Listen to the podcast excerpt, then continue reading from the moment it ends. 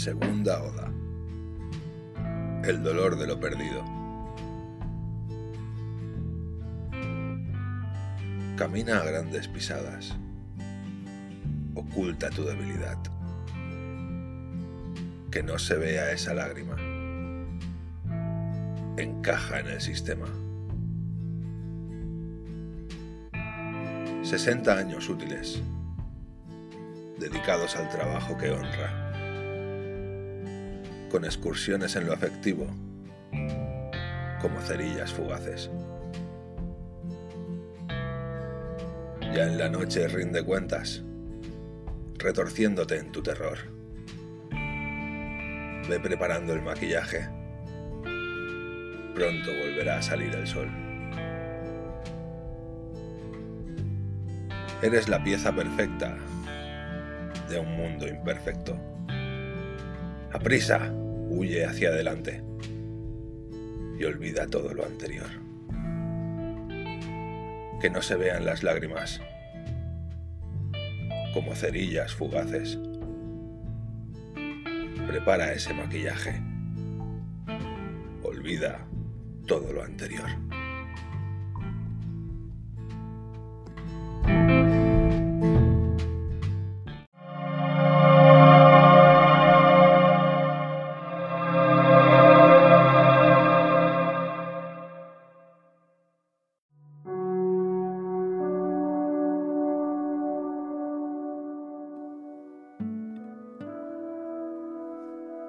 La segunda parte de Oda por la estabilidad bipolar sitúa su foco principal en la pérdida, en cómo el dejar o ser dejados atrás puede minar los cimientos de nuestra estabilidad.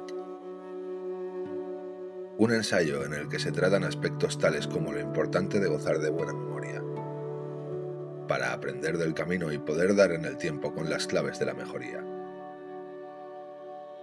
Finalmente, el texto se apoya en los cimientos de la hipocresía social generalizada en el jaque al que se somete la inocencia, que cuando resulta en mate hace muchísimo daño a quienes la pierden, robándoles, cuanto menos, su descanso en las noches.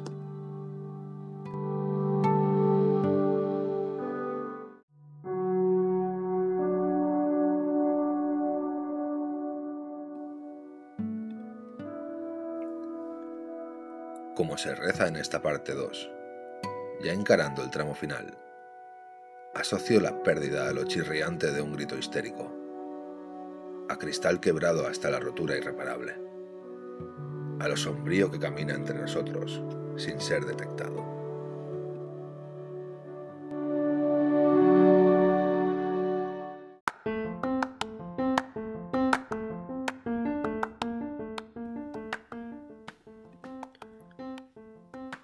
Recuerda que puedes leerme tanto en el blog Un Universo en Palabras como en plataformas gratuitas tales como Inspired, Booknet o Wattpad.